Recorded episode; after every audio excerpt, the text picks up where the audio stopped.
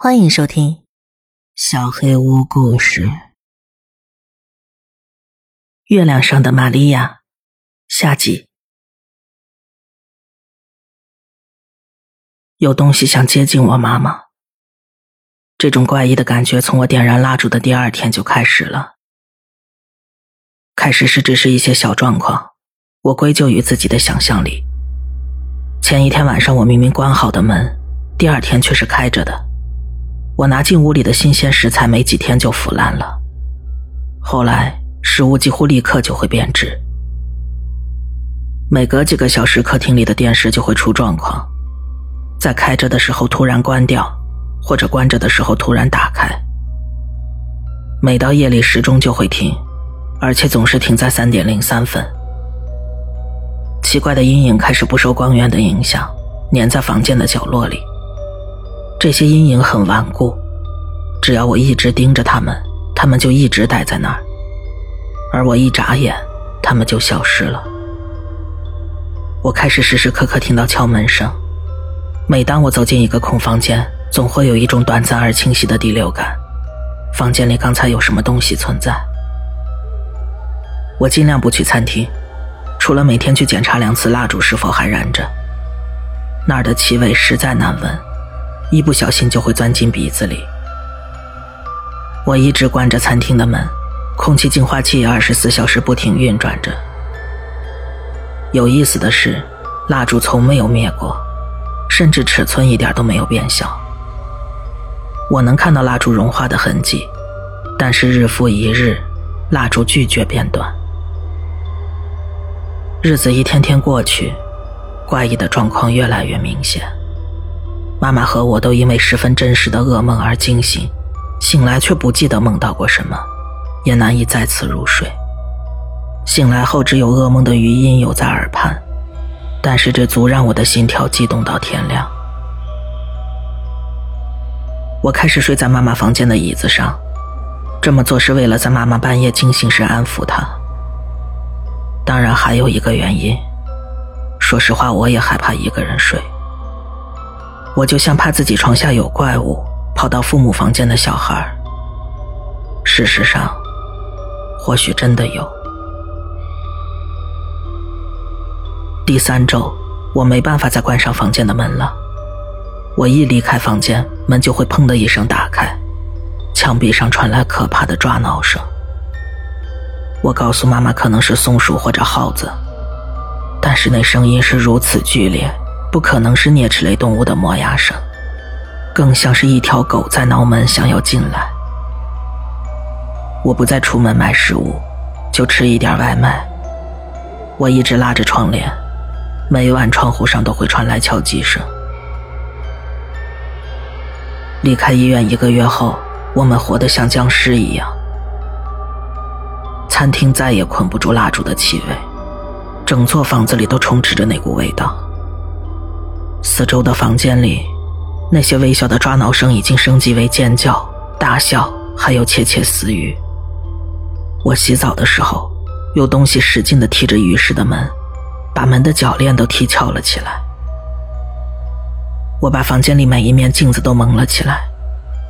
我开始看到角落里那些东西在回看着我，那些扮演着面的东西，那些我一转身就消失的阴影。妈妈的状态越来越差了，她有很长一段时间糊涂的忘记了我的名字，忘了我们身在何处。有时候她会以为我是爸爸，有时候她会盯着墙壁看上好几个小时。她就像放在烈日下的拍立得相片一样，一天比一天苍白，但她还活着。很显然，我们被一些东西包围了。我的世界缩小到只有一个房间。每当我去厕所或者开门拿外卖的时候，那感觉就像翻过一座座战壕一样。声音越来越夸张，阴影也越来越近，房子四周的骚动越来越强烈。我不时会感觉脖子后面有股热烘烘的气息，或者在走动时穿过一片悬于空中的冷空气。我不再费心每天重新布置房子周围沿线的结界。我内心深知，只要那根小蜡烛还在燃烧，死神就永远无法带走我的妈妈。出院后第三十三天，我从噩梦中惊醒，发现妈妈的床上空无一人。过去一周里，她根本没办法起床走动，所以我的第一反应是，她是不是开始好转了？至少好了一点点。然后我注意到，那个伴随了我们几个星期的气味消失了。妈妈，我一边大喊着“妈妈”，光着脚跑出了房间。我在餐厅找到了他，门开着，他站在桌子旁，虚弱的像个稻草人一样，身体来回的晃动着，他的手盘旋在蜡烛上方，火焰熄灭了。为什么这么做，妈妈？妈妈，你还好吗？我蹑手蹑脚走进房间，木地板冰冷刺骨。妈妈没对我的呼唤做出任何反应，她只是继续来回摇晃。我这才意识到，她还在睡着。妈妈，我轻轻的晃了晃她的肩膀，醒醒。他的头猛地向后一仰，我赶紧在妈妈倒地之前抱住了她。她几乎没什么重量了。发生什么了？他环视漆黑的房间。这是哪儿？没事的，你梦游了。我做了个很不寻常的梦，有那么多星星。还有，他开始不受控制的颤抖起来。片刻，我感受到了异常的寒冷，让我不禁倒吸一口气。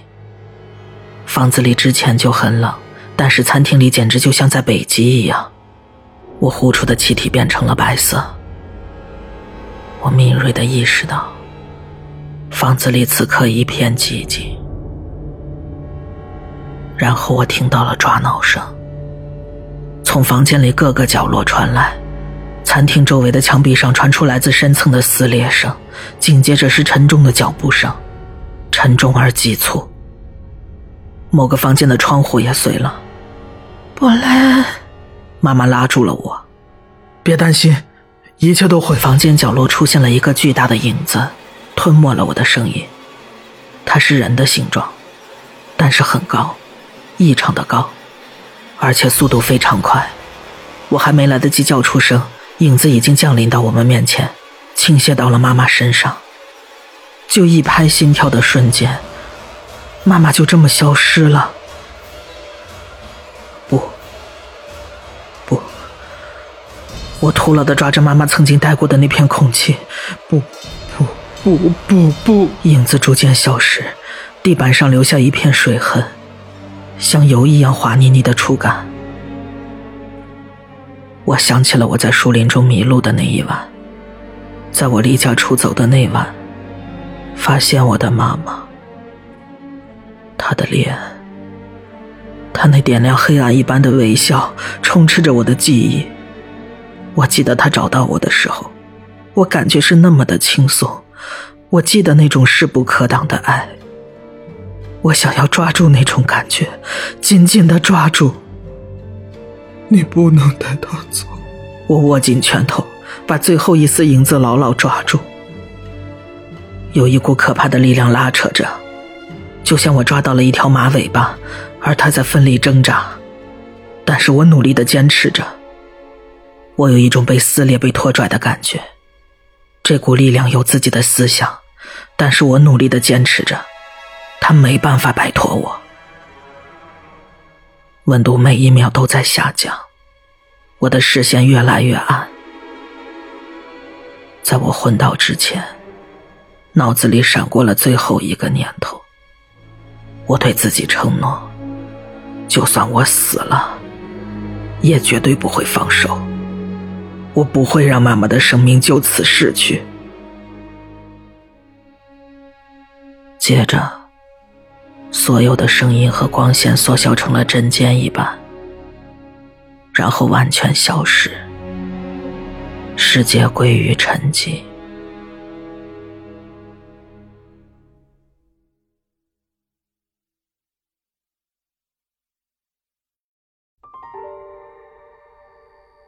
我在一片星空下醒来，我躺在柔软的草地上。仍然穿着睡裤和一件旧 T 恤，我不知道这是哪儿。这里很冷，但是很舒服。我站起身来，周围都是大树，又高又密，跟阴影交织在一起。右手边有条一直向远方延伸的道路，看不清远处。它模糊的融入了地平线，但是那些星星不同于以往的任何所见。明亮的极光在我头顶飘荡，混合着绿色、蓝色，还有紫色。星星照亮了夜空，像无数的灯笼漂浮在平静的大海上。月亮是他们当中最明亮的，像一盏聚光灯一样悬挂在森林的上方。它离得那么近，近到仿佛我伸开双臂就可以触碰它的表面。你太固执了。身后的森林中传出一个声音，我立刻转身，没看到任何人影。然后，一个黑点从黑暗中现出身形。黑点的轮廓逐渐清晰，朝我走来。我一眼认出那是餐厅里的那个影子。随着他逐渐靠近，他越来越高，直伸到天空，充满我的视野。我内心被深深的恐惧充斥着，但是我仍然坚守着自己。把我妈妈还给我！那个剪影逐渐消失在天空中。然后出现在我面前，变成了一个正常高大男子的轮廓。他不再是一个影子，而是被恒星包裹着。微小的星座在他的身体中游移，缓慢的漂浮着，就像晴朗夏夜中的某个时刻。其中最明亮的那颗是北极星，蓝色的，温暖的。在星星之间的空间是绝对的黑暗，完全没有光线，也没有影子。那是我见过最美丽，也是最可怕的东西。你是什么？你知道的。把它还回来，我求求你了，把它还给我。我没办法。这是他的期限，已经过了他的期限。你延误了我，也延误了他。我握紧了拳头。他没得到足够的时间，我我没得到足够的时间，这不对，这不公平。当然不公平，但他是对的。每个人都有自己的期限。在期限尽头就是我，然后会有一条路，我们会一起走过。路通向哪里？你要带他去什么地方？我不知道，那不是我该知道的。我只知道怎么到达那里。那我就不让你带他走。我坚定的站在路上，我们周围的世界寂静而肃穆。那个繁星一样的东西一时之间沉默了，星座像云一样漂浮着，微微的风吹动着树木的枝叶。你妈妈很善良，很关心他人，无论她身在何处，她都会找到内心的平静。但是，那个东西举起手打断了我。你有没有停下来仔细思考过？也许死亡并不是敌人，死亡仅仅是生命的天然伴侣。他没有任何偏见与恶意，没有任何图谋和野心。你的妈妈遭受了长期的病痛，受了那么多的苦。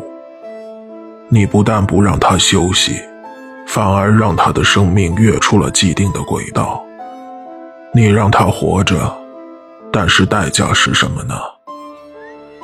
他的身躯已经被拉扯到纸一样薄，病情被延长。生命被稀释，你让他活着是为了他，还是为了你自己？我答不上来。延长生命是违背自然的，十分危险。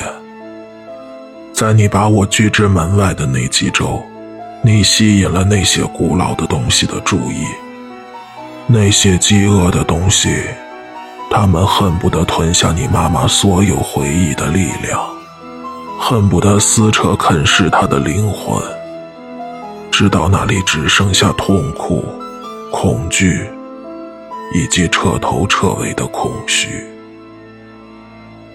我颤抖着回忆起那些抓挠声、被打破的窗户，还有房间里回荡的笑声。对不起，他们，他们在这儿还能伤害他吗？他安全了吗？影子中的星星闪了闪。你妈妈不会独自走那段路，你们都不会。我会跟你们一同走过，一直，直到尽头。我能见见他吗？求你了，至少让我跟他道别。他考虑了几秒钟，你太固执了。然后繁星消失了，我独自面对空荡荡的道路。布莱恩，我转过身，发现妈妈站在身后。好多年了，我没再见到他这么年轻，这么健康。那些虚弱的表象都消失了，他看上去就像我记忆中他在树林里找到我时一模一样。这就是最美好的梦了吧？他抬头望着夜空。是啊，美丽的梦。我努力让自己的声音保持平静。妈妈，我爱你，非常爱你，非常非常爱你。他抚摸着我的脸，微笑着。我也爱你。别哭了，没事了。我随时都会醒过来的。到时候见。我点了点头，擦了擦眼泪。一言为定。到时候见。你觉得路的尽头是什么呢？你觉得我醒来之前能搞清楚吗？我看向那条路，在树木之间寻找着那些饥饿的影子。我不知道。我不知道他会通向哪里。但是，答应我你会小心的。妈妈笑得更开心了。我当然会小心的。而且他不会一个人走的。身后传来一个熟悉的声音。我转过身，寻找那个满布着星星的东西。但是站在路上的完全是个正常人类。月亮洒下的光芒足以照亮他青草一样的绿色双眸。还有鲜亮如火焰般的头发，多美的梦啊！那个人走向我们，拉起妈妈的手。他跟我长得真像啊！怪不得妈妈生病的时候会把我们搞混。好好照顾他，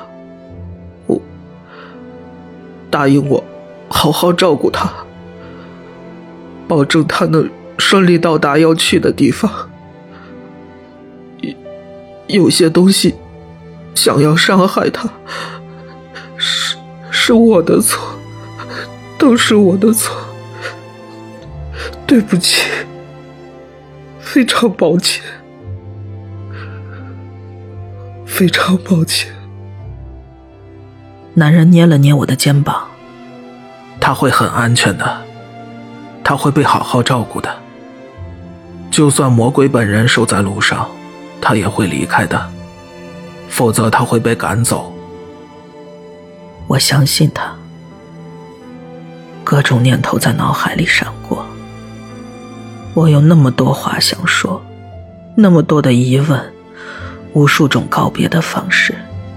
我想尽可能的延长这段告别的时间，但是我突然意识到。我已经耽误了妈妈足够长的时间。我爱你们，再见。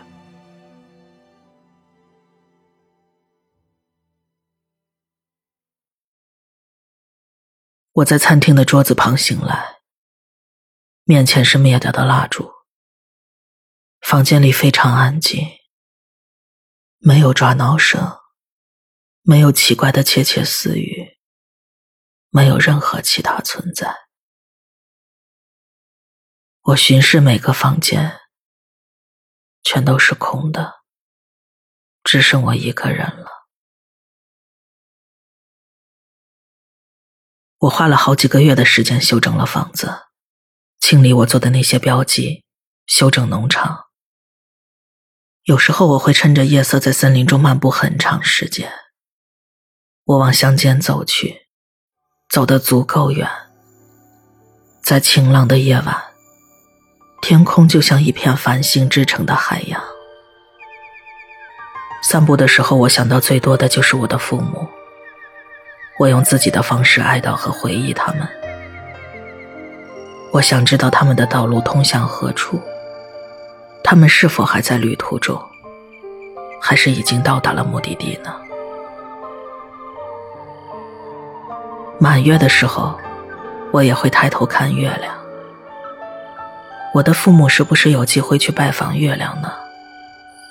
去寻找那些隐藏的海洋？我愿意相信他们去了。这样，月亮上至少会有一个玛利亚。那是我最最深爱的人。